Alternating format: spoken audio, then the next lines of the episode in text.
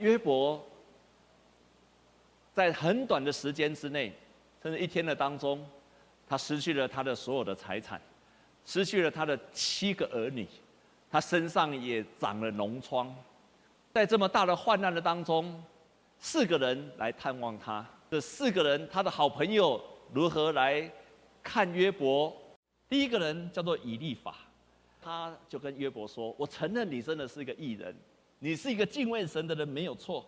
可是你要知道，人如果会受苦，一定是上帝对罪的惩罚。所以，如果你没有犯罪，上帝不会惩罚无辜的人，一定是你身上有了什么罪。”第二个人叫比勒达，他是非常重视传统的人来。他在八章二十节这样说：“神必不丢弃完全的人，也不会扶助邪恶的人。你一定是犯了罪。”神才丢弃了你，你也一定是作恶的人，神才不会扶助你。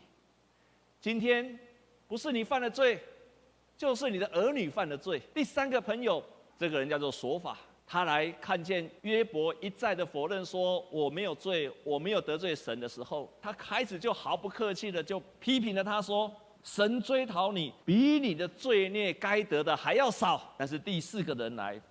叫做以利户，他这样说：“他说约伯，当你在苦难的当中，你要小心，不要再犯了罪了。然后你在苦难的当中呢，你还要看见，因为神的道路高过你的道路，神的意念也高过你的意念。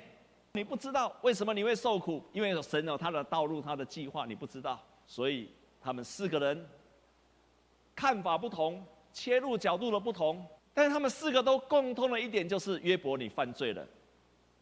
可是约伯彻底的推翻他们四个人，反驳这四个人，因为在圣经的一开始就说约伯是一个完全正直、敬畏神而且远离恶事的人，他拒绝去接受。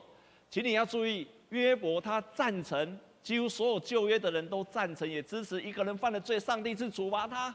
约伯就一样一样的检查他自己，到底我在每一样的事情上，我到底有没有做错？他觉得我还是没有犯错啊。我如果犯了罪，上帝你处罚我，我甘愿。可是我没有犯了罪，我为什么要受这么大这么大的处罚呢？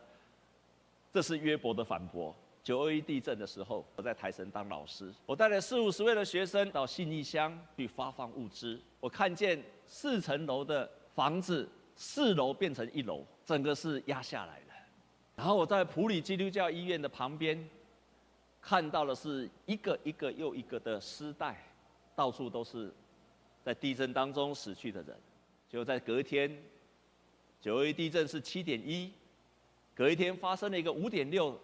的余震，那个时候我真的是吓坏了。我们的学生在普里基督教医院把那些老人家连在病床，就协助他们搬下，因为不敢坐电梯，就从六楼、七楼把那些老人家搬到地上的空地的地方去。我有一个学生一边搬一边跟上帝祷告说：“上帝啊，我还年轻，我还不想死啊！连我自己在睡午觉的时候，我突然梦到地震，我自己吓醒了，说赶快跑啊！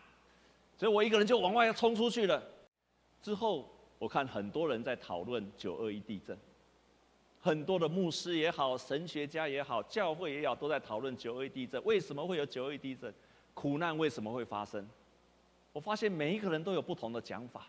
就像我们今天看到约伯记一样，最多的人就是从罪出发，就说因为台湾人犯罪，台湾人太贪婪了，神借着九二一在教训、惩罚台湾人。有人在那个时候说末日近了，就像武汉肺炎的时候，也有人说是末日近了。的确，圣经也有同样的说法。在末日的时候会有瘟疫，在末日的时候会有战争，也有人说是神的管教。我发现每一个人对这一个苦难的发生有不同的解释。我那个时候想，没有错，这个解释在圣经上都可以找得到，你也都没办法否认。但是今天。武汉肺炎发生的时候，我重新去认识苦难。我从约伯记，请你注意听我下面这句话：每一个人都在寻找自己对苦难的答案跟解释。下一句话更重要，你如何的解释，在于你跟上帝的关系。到底一个武汉肺炎的发生是咒诅、是灾难、是末日、是惩罚？你怎么解释，在于你跟神的关系。同样的，在你身上所发生的苦难。你怎么了解它，也在于你跟上帝的关系。我在约伯记，我看见了，其实他那四个朋友讲的有没有道理？都有道理，都有根据。从我自己经历神的解释，一人会受苦，但是受苦后会有祝福，这是我的解释，也是我所经历的神。请问你有这样的信心吗？你相信经过武汉肺炎之后，你会蒙福吗？当全世界武汉肺炎在肆虐的时候，一人也免不了会受苦，我们也会感染到。可是我们同时有同样的信心，经过这个苦难之后，我们会蒙福。在约伯记的身上，四件美好的功课。第一个就是约伯他不再问上帝苦难的理由，当上帝出现的时候，他就不再问了，他不再去抱怨神。他也不再问自己为什么受苦，他也不再问说为什么是我。当时他经历到是上帝在掌权，他的想法一改变，他就不再问为什么了。就像我们今天所读的诗篇一百三十八篇的一到八节：“我呼求的日子，你就应允我，鼓励我，使我心里有能力。”当我们呼求神的时候，我们心里的力量就强壮了，我们就勇敢了，我们就不再害怕了。就不再一直问说神啊，为什么？所以约伯当他看见神出现的时候，他就说：神啊，我知道你万事都能做，你的旨意不能够拦阻。我所说的是我不明白的，这些事是太奇妙，是我不能够知道的。约伯就不再去质问神了。第二个，在苦难的当中，约伯仍然持守敬虔。对神敬虔到底的态度，他即便受苦当中，他会抱怨，可是，在前面的四十一章的当中，你可以看见他一件一件的检视他自己，在受苦的当中，他对神仍然保持一个敬畏神的态度，所以圣经就这样这样这样记载记载说，耶和华就使约伯从苦境就转回了。上帝是在这个敬虔的态度过后，大大的祝福他。这边有记载，约伯比先前更多，他有一万四千头羊，六千个骆驼，一千对牛，一千对母驴。他有七个儿女，三个女儿。而且记载到最后说，约伯又活了一百四十年。约伯的年纪老迈，日子满足而死。在经过这个苦难之后，约伯得到以前更加倍的祝福，因为他持守在苦难的当中。对神敬畏的态度，愿你也得着像约伯一样的信心跟祝福。约伯记中学习到第三个功课，就是要彰显出上帝的作为。我们是活在新约，不是活在旧约。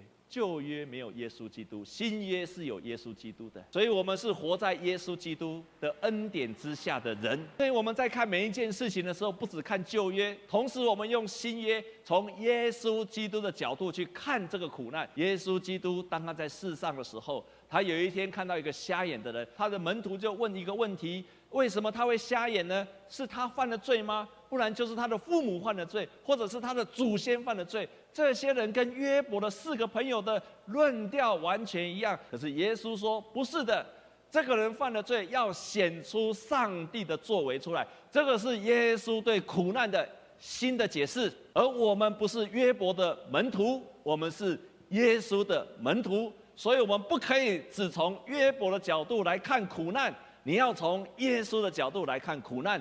耶稣对苦难的看法没有解释原因，但是他一个肯定的做法，要显出上帝的作为出来。同样的，不管是你所谓个人的，或者是你家庭的，或者你现在所面对的武汉的肺炎的，全世界的，你都可以同样的宣告，要显出上帝的作为出来，可以成为一个蒙福的人。一个马街医师，心脏科的医师，他提出了，在这个武汉肺炎的时候，我们对很多的观念正好是可以调整的时候了。